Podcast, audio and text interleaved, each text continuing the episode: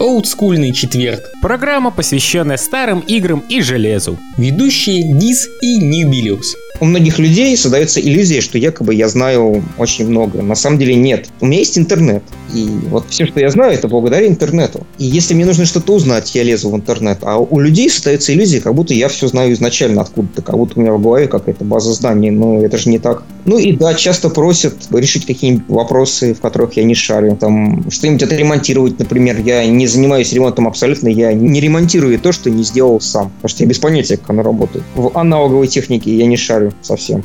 Ну а разве не интересно квест выяснить, как оно работало? В таком случае, раз уж сломано уже.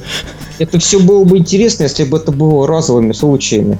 Так, mm-hmm. на самом деле, бывает даже очень много каких-то интересных предложений. То есть люди предлагают какие-то интересные, очень интересные проекты, которыми хочется заняться. Но я понимаю, что я просто не могу взяться за все из них. Просто не хватит на все это времени, потому что каждый такой проект, он действительно может отнять там месяц-два. То есть там надо сидеть, разбираться. И это увлекательно, да, это интересно, но невозможно взяться за все сразу. Мне вот еще просто интересно, никто тебе не писал, вот скажем, ну вот предложение типа кластер, вот я тут разработал там какую-нибудь схему, и там схема огромная. Говорит, глянь, там не накосячил я между делом. Ну вот именно такие сугубо технические острые вопросы.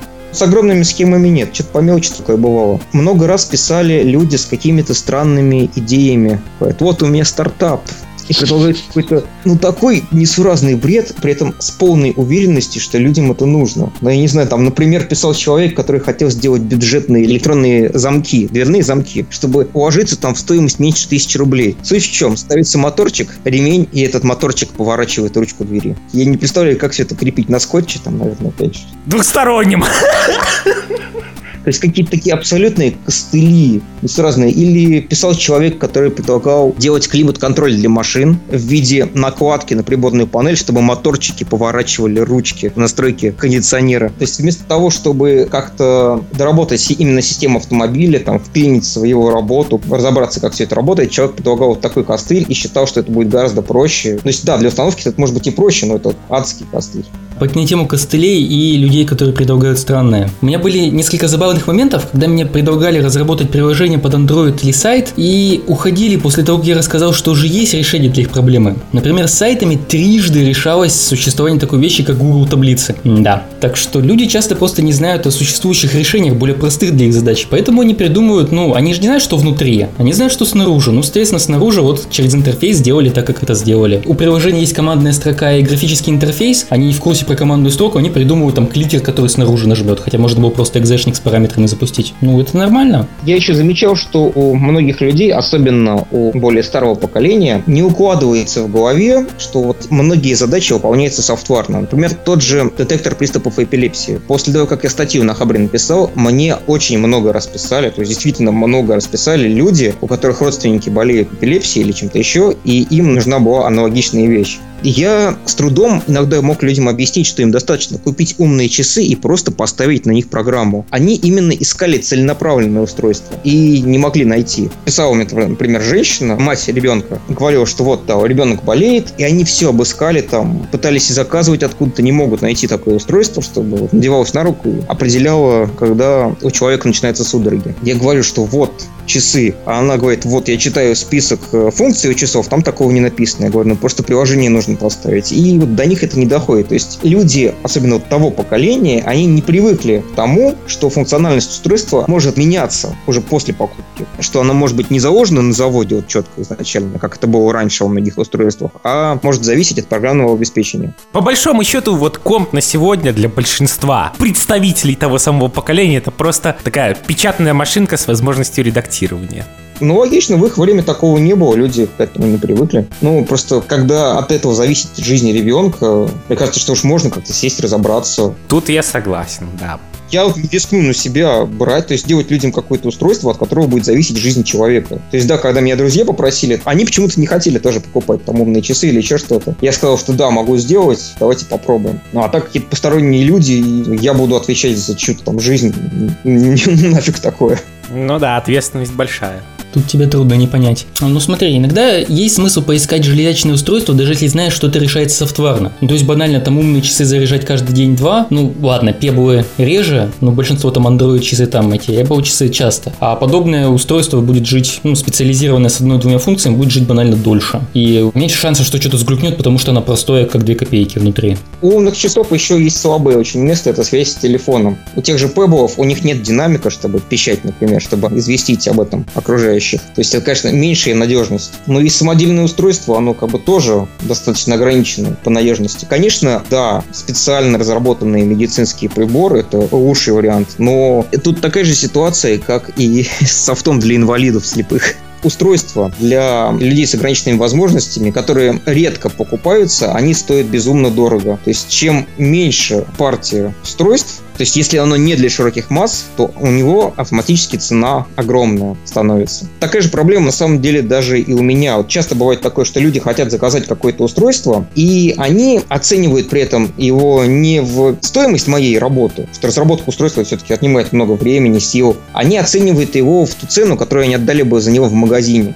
Это совершенно разные вещи. Цена комплектухи, грубо говоря. Да. И часто бывает такое, что люди просят какую-то, казалось бы, не очень сложную вещь такой по функциональности, но они в шоке от того, какую цену называю. Я, бывает, так называю, лишь бы отвязались, потому что я понимаю, что мне этим заниматься, оно даже не стоит тех денег, которые я называю. Дима, ты согласен, что тебя бы капитан Немо хорошо понял? О да, он тоже постоянно занимался объяснениями в письмах своих, что, ребята, вот цена железяк, которые вы купите на рынке, это не все, это еще работа, отладка, разводка, производство, проверка, обеспечение гарантий, много еще всего сверху. Ну почему вы пытаетесь оценивать вот не потому? А, и накладные расходы еще не забудь. Самое важное. На самом деле, то же самое касается и компонентов, из которых все это собирается. То есть все вот эти микросхемы, цена их производства, она копеечная, ведь основные деньги идут как раз за разработку всего этого. Ну, а слушай, вот ты же там делаешь, что говоришь, у меня там ревизия первая, ревизия вторая, ревизия третья. А куда уходит, скажем, вот ты заказал какую-то микросхему, и потом у тебя как бы готова новая ревизия. Ты там передумал, что-то доработал. Старая ты как бы вообще уже никак не используешь, или там уже приходится там сопли кидать, или что-то в этом роде? На самом деле, обычно находится применение даже каким-то компонентам. То есть, если они не пошли в это устройство, пойдут куда-нибудь еще. Хотя, конечно, бывают случаи, когда что-то лежит без дела годами и уже забывается абсолютно о его существовании. После чего заказывается повторно то же самое, потому что опять понадобилось. Да нет, э, просто лежит без дела. То есть бывало такое, что я где-то в ящиках там находил микросхемы и думал, блин, что это вообще такое, а зачем оно нужно? Ну, чтобы прям массово, если я заказал там 10, 20, а то и больше штук, то рано или поздно они все равно нужны будут вопрос, ну, как бы в топ, но слушай, а на 3D принтере реально можно какой-то пистолет напечатать или это все сказки? Не все детали от пистолета, там какие-то механические части все равно нужны. Ну, вроде как народ, да, что-то печатал. Ну, были скандалы из-за этого, да. Там все равно нужно много достаточно механических, там, металлических частей, пружины, еще что-то. Равно как и сам 3D принтер. То есть вот 3D принтер, у него многие детали напечатаны на другом 3D принтере. Но при этом все равно нужны металлические балки, двигатели шаговые, такие вещи, которые на принтере не напечатаешь. Тут вопрос, опять же, цены и того, насколько удобно этим пользоваться дома. Потому что такой бюджетный 3D принтер, он пригоден для дома. Конечно, да, с ним много геморроя в чем-то, не так просто в обслуживании, нужно понимать, как он работает, чтобы им пользоваться. То есть это не такая вещь, как обычный принтер, что вставил бумагу там и напечатал. А вообще сложно для него разработки эти делать? Модельки, я имею в виду, вот безрукий человек, ну, которому хочется. Не, достаточно легко. Я вот делаю через сайт модельки, через Tinkercad. Многие критикуют, говорят, что вот удобнее там в софте от Google, например, делать как он там называется, Google Sketch. То есть у Google есть свой софт для создания 3D-моделек. Google просто хочет знать и собрать информацию, кто что моделирует. Я не смог толком разобраться в ее интерфейсе. Там принципы работы совершенно другие. А вот в Tinkercad там просто все. Берешь кубик, там, берешь другую фигуру, меняешь размеры, стыкуешь там с нужной фигуркой, делаешь там отверстия какие тебе нужны. И все. Это же получается, что ты там все для хаты можешь там буквально фигурные какие-нибудь там выключатели для света сделать. И вообще все, что в голову придет. Ну, не все на самом деле. У него есть ряд ограничений. Ну, во-первых, на точность ограничений, во-вторых, на всякие там нависающие части. Все это нужно держать в голове, когда делаешь корпус или там еще что-то. И иногда бывают такие сложные ситуации. Вот, например, есть корпус, нужно сделать в нем сбоку отверстие под USB. То есть снизу пластмасса, слева пластмасса, справа пластмасса, сверху пластмасса. Но в центре должно быть пусто. Собственно, принтер не может печатать пластиком по пустой поверхности. То есть он же наносит все это по слоям. Получается, что вот, чтобы напечатать место над отверстием, ему нужно будет класть пластик в пустоту. Приходится возвращаться по-всякому. То есть, либо печатать частями, потом склеивать, чтобы печаталась деталька на боку, например. Либо делать отверстие в виде арки, чтобы она постепенно сужалась кверху. А ты не думал уже к своему картриджу сделать, типа, коробочку дизайнерскую? Вот, на самом деле сделать что-либо дизайнерское на 3D принтере не стоит, потому что это получается колхоз. Напечатать на 3D принтере оно далеко от идеала. То есть если делать что-то красивое, то это надо еще вручную потом обрабатывать ацетоном, как-то там надфилем, обрабатывать там все неровности. Эх, все-таки не панацея. Да, но вот бывает такое, что человек хочет, чтобы был корпус, неважно какой. Или сделать какую-то вещь, там какие-нибудь крючки, крепления для проводов, там какие-то детали сломавшиеся. Вот для всего этого 3D принтер очень полезен. Правда, вот именно дома в хозяйстве достаточно нужен. Даже вот для людей, которые не занимаются каким-то рукоделием. Человек ничего не собирает, а дом 3D принтер вполне полезен. Меня доходило вплоть до того, что вот мне нужно было подпереть стиральную машину, и вместо того, чтобы вырезать брусочек нужного нужного размера, я напечатал параллелепипед нужной высоты. Зато он точно нужной высоты был. Вообще про 3D принтер так много всего в интернете сейчас. Об этом столько всего сказано. На любой выставке, на какую ни приди, где представлены какие-либо технологии, там этих 3D принтеров полно. Я удивляюсь, что кто-то еще про это спрашивает. Ну, может, человеку хочется именно в твоем исполнении про это посмотреть. Ну, действительно, разве что показать в качестве примеров, как это используют в хозяйстве. Потому что обычно показывают именно фигурки, напечатанные на 3D принтере. И у людей в голове складывается впечатление, что это просто дорогая игрушка, которая не нужна. Ну, кстати, да. У меня было такое, вот купил я новый телефон. Полез сразу заказывать на Алиэкспрессе Кредл для него. Заказал, потом посмотрел на 3D принтер и отменил заказ. Ну вот видишь, ты говоришь, что рассказать нечего и тема избитая, но ты же можешь показать с другой стороны. То есть если все показывают фигурки, ты покажешь вот бытовые вещи. Потому что сейчас э, как бы принтер обычный дома имеет не каждый, но при этом понимает, что эта вещь, если ты распечатываешь все хотя бы раз в неделю что-нибудь, то вещь понятная и, в общем-то, дешевая. 3D принтер пока что не настолько дешевая вещь, чтобы можно было сходу понять, вот насколько он нужен действительно для таких бытовых бытовых поделок? Мне кажется, главной проблемой это все-таки не столько цена, сколько вот, во-первых, он абсолютно не user-friendly. Как покупаешь 3D принтер, вот надо быть готовым, что придется там пачкаться пластиком, может быть, возиться с ацетоном, там наклеивать пленку каптоновую, постоянно там калибровать, еще что-то делать. Второй момент, что он достаточно медленно все-таки печатает.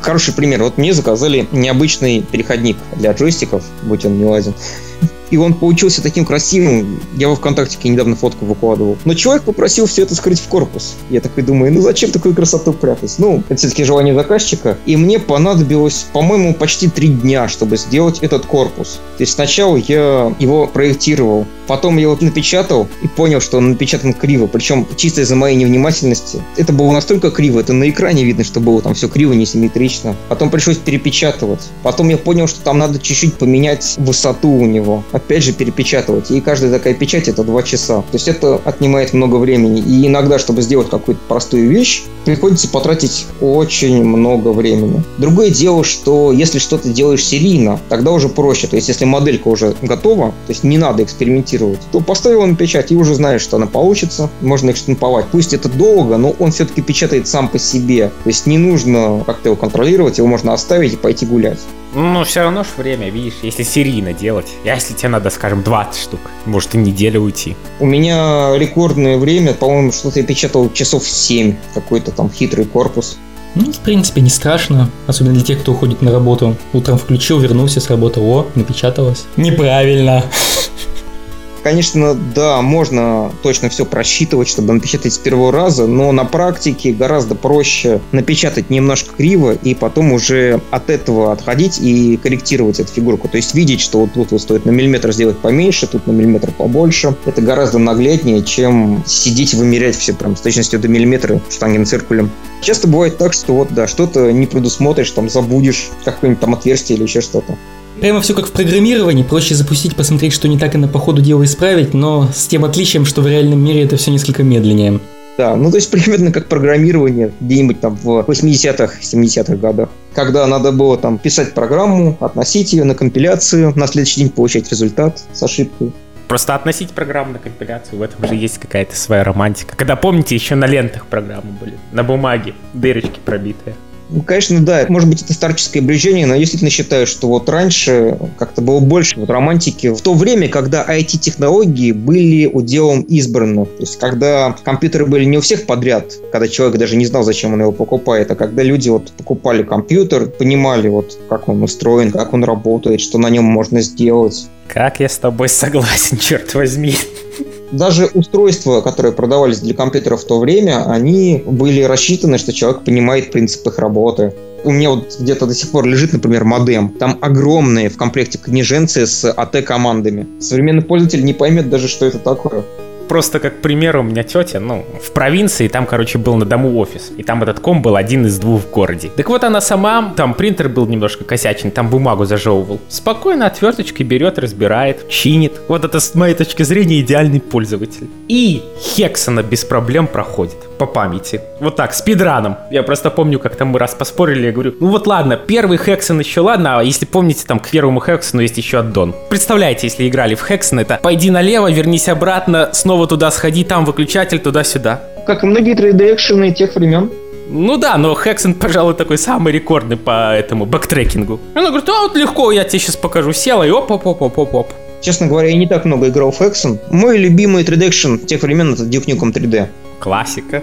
То есть вот он, не знаю, как какой-то более атмосферный, такой более интересный, чем аналоги тех времен, чем тот же Doom. То есть в Дюке там были города, космос, там еще что-то. И сам геймплей был интересный, там интересный дизайн уровней, там всякие кнопочки тоже, которые что-то делают. Почему-то современные 3D-шутеры, они гораздо более линейные. Какие-то такие коридорные, где вот прям не сделаешь шаг влево, шаг вправо. А мне в играх тех времен нравилось именно больше именно элемент изучения. То есть мне не привлекало как-то стрелять там по монстрам. Вот я знаю, очень многие играют именно, чтобы вот развлечься, пострелять. А мне вот нравилось именно изучать вот эти лабиринты. Секреты поискать. Да, и секреты поискать. Мне даже бывало так, что я отключал монстров. Мне было интересно побродить. Ну, тут, конечно, каждому свое. Ну, тут все как с техникой получилось. То есть техника раньше была вот компьютерная для людей, которые готовы в этом разобраться. Сейчас э, вся техника работает, ну, подавляющее большинство с полпинка. То есть включил, поставил, next, next, все работает. Ну, так и с игрушками пошло. То есть раньше люди готовы были, как это говорится, по два месяца проходить одну игру. А сейчас, о, больше 10 часов разбираться, искать, да ну нафиг, лучше что-нибудь попроще.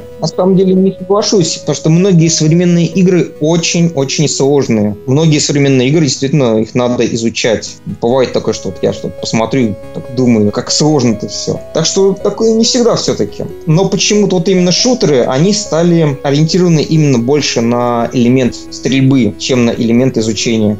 Не, ну тут еще надо понять, что, скажем, если вспомнить тогдашние шутеры, все-таки в них в силу еще не столь кинематографичной графики был элемент некой условности. Ну, поиска тех же секретов. Мне кажется, сейчас уже такие просто линейные карты уже просто физически не сделаешь так, чтобы как бы сподвигнуть людей изучать эти самые лабиринты. Лабиринты уже не те. Ну, почему? Есть же исключение. Тот же Metroid Prime. Великолепная игра, где уйма бэктрекинга. Где вот именно упор на изучение, на поиск секретов. Ну, кстати, у нее даже, если взять вот отзывы прессы, то рейтинги у нее выше, чем у Half-Life 2. Но в связи с тем, что, соответственно, она вышла на консолях, как-то она не получила особой популярности. А, пардон, напомните, Metroid Prime это GameCube или Wii? GameCube и на Wii она переиздавалась. То есть и то, и другое. Ну, это трудно назвать новой игрой относительно. Это ж уже, не знаю, лет 5 минимум. Я чувствую, даже больше будет, если посмотреть в календарик. Все равно, если сравнивать Metroid Prime с э, шутерами тех же времен, то он гораздо менее такой коридорный, чем аналоги. Ну, на самом деле, эту игру и шутером назвать сложно. То есть это именно бродилка с видом от первого лица. Проблема просто, что таких мало сейчас. Вот смотри, вот это та же самая проблема, как я, ну вот в свое время думал, что вот, скажем, квесты себя изжили полностью. Ну, такие стандартные. Point and click, он как бы сам по себе уже бессмысленный. И вот все-таки сделали квест, который был новым как бы шагом вообще в этой всей отрасли. Я не знаю, знакомый, не знакомый, это Шерлок Холмс «Преступление и наказание» движок Unreal, то есть представляете, VSD и в то же время квест. Но там главная фишка не в поиске предметов вот этого стандартного point and click, а именно построении каких-то логических цепочек, как Шерлок Холмс на основе каких-то собранных улик. То есть строите теорию. Это как бы был квест моей мечты. Увидеть что-то на движке Unreal, где будет не тупо какое-то применение и поиск предметов, а именно постройка теорий. Мне кажется, тут гораздо более важно то, что игра приносит в мир что-то новое. В современным играм этого очень не хватает. Очень многие современные игры, они тупо копируют друг друга, и редко появляется что-то необычное, какой-то новый жанр. Что вот тогда в 90-х все оказалось в диковинку. Все радовало, потому что оно было чем-то новым, как ни крути. Сейчас такого разнообразия нет. Ну, тут, видишь, еще, мне кажется, проблема все-таки в коммерцию тупо свелась. Именно, потому что коммерческие игры, если в игру вкладываются огромные деньги, никто не хочет рисковать. Если делать какой-то эксперимент, то это большой риск, потому что игра может провалиться и себя не окупить. Редко какие коммерческие проекты рискуют такое делать. Вот хороший пример — это Портал. Портал, он вообще шел же бонусом, помните, да, в Orange Box? А разве первый вообще не был какой-то фанатской разработкой? Ну, изначально изначально, да, Портал на самом деле разрабатывался какими-то, по левыми людьми, и то ли перекуплен был, то ли еще что-то, я точно не помню. Но вот именно первый портал в том виде, в котором он вышел тогда, он шел тогда бонусом. То есть это был серьезный такой эксперимент. Игра была чертовски короткой. Ну вот выстрелила, людям понравилось, и вторую часть они вот уже вложились в нее, сделали ее полноценной. Ну, в этом смысле у нас сейчас существует инди-разработка, которая не боится рисковать. Немалое число людей делает игры своей мечты как раз об этом хотел поговорить, что инди-разработки, они в этом плане, я считаю, спасают игровую индустрию. Да, среди инди-игр огромное множество трэша, с этим не поспоришь. Но встречаются прекрасные такие жемчужины, какие-то необычные, которые вот именно затягивают тем, что является чем-то новым. И даже вот для людей, которым видеоигры уже надоели все, они являются чем-то интересным. Вот, э, собственно, и меня вот обычно в последнее время затягивают именно такие игры, которые которые кардинально чем-то отличаются от такой серой массы, чем-то могут заинтересовать. Такое я могу, как правило, найти именно только среди инди. Есть шанс, что некоторые инди как бы настолько выстреливают, что прям приравниваются к АА-классу. Майнкрафт, например. Майнкрафт, ну или, скажем, на PlayStation 3, я просто хорошо помню. Один из поводов, кстати, был для меня в свое время купить PlayStation 3. Это вот такая игра была, как Journey, путешествие. Но это же был тоже абсолютно инди-проект изначально. Ну вот выстрелила и выстрелила. То есть все-таки индустрии надо призадуматься. Многим людям интересно увидеть что-то новенькое. Да, но это риск. Для коммерческих проектов это большой риск. Потому что даже если сделаешь что-то крутое, это нужно грамотно людям подать. То есть, если это какая-то необычная игра, даже просто сделать трейлер, чтобы человек понял, в чем суть, это весьма сложно.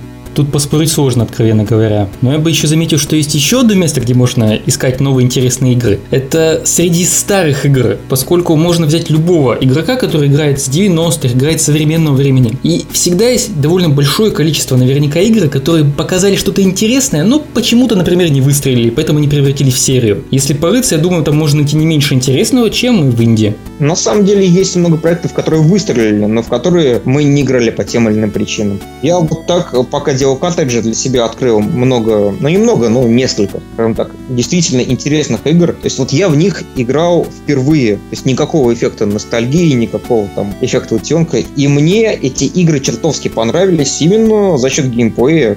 Понятно, что графон никакой. Но в то же время я осознал, как много на Фомикоме трэша. То есть очень много игр люди просят записать вот исключительно по той причине, что они были у них в детстве. То есть не потому, что игра хорошая, а вот потому, что она у них была, и они вот хотят ее снова. А кто-нибудь за вообще за все время просил Читамена записать?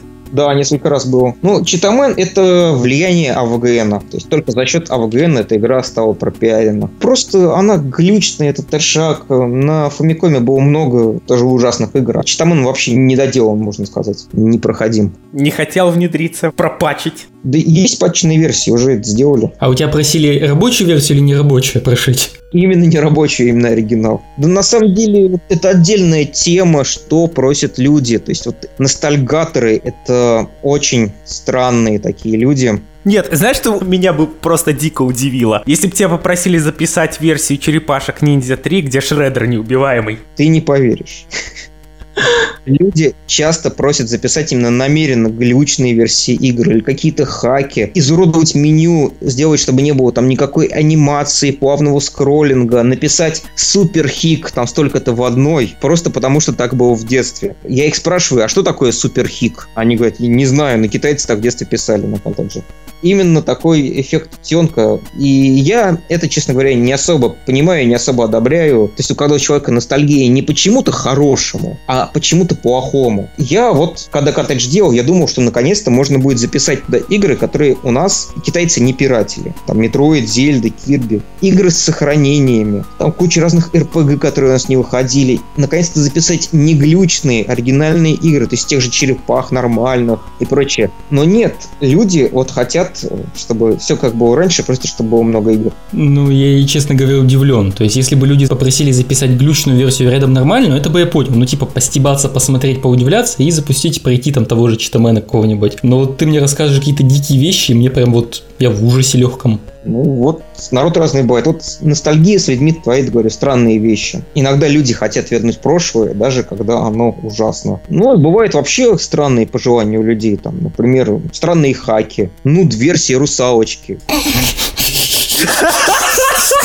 Ребята, это, это два пикселя. Вот серьезно, это два пикселя. Может быть, постебаться чисто по приколу. Показать друзьям, что такое существует. Это примерно как нуд-моды на эту самую, на Лару Крофт первую, которую самая треугольную. Ну, значит, там хотя бы что-то там треугольное у Лары Крофт, а тут две точки, все. Ой, да ладно. Ты, кстати, сам какие-нибудь подкасты слушаешь? Именно подкасты аудио? Батискаф, игровой батискаф иногда. Ну, это лишь по той причине, что у меня там друзья, собственно, его ведут. Вообще, я не понимаю всякие вот эти стримы особо, подкасты. Как правило, мне интересно все это смотреть и слушать тогда, когда на экране, ну или за кадром, знакомые люди. Те же стримы — это повод пообщаться с какими-то знакомыми. А вот незнакомых людей так слушать или смотреть как-то я никогда это особо не понимал. Как бы конкретно про стримы я тебе могу так сказать, что в стримах это, в принципе, почему они, мне кажется, популярны, что это есть отличие от ящика, что мало того, что ты приходишь на стрим, но ты реально можешь задать вопрос и реально поучаствовать в этом эфире. Вот да, как общение, это хорошо. Кстати, о стримах еще появились сейчас игрушки в небольшом числе, как я понял, но все-таки, где зрители могут еще голосовать. То есть не просто подсказывать игроку, и он посмотрит, типа скажет, ну ладно, ребята, вы меня попросили, я сейчас сделаю там, прыгну там туда-то на ту-то крышу. А реально голосовать, и оно что-то в игре меняет. То есть там есть у Твича собственно API наружу выставленный, и в игры это можно интегрировать. Вот так вот все равно, как не знаю, если уж играть, то интереснее самому поиграть, чем смотреть. А общаться, да, общаться интересно с человеком, но опять же, мне в первую очередь интересно какими-то знакомыми людьми общаться. То есть я вон вижу, что там кто-то из знакомых, например, стрим устраивает, захожу там поболтать, то есть какое-то такое общение идет. Ну тогда вдвойне спасибо, что пришел к нам сегодня. Спасибо, что позвали. Хелсбелls, дамы и господа, до новых встреч. Всем пока. Всем пока.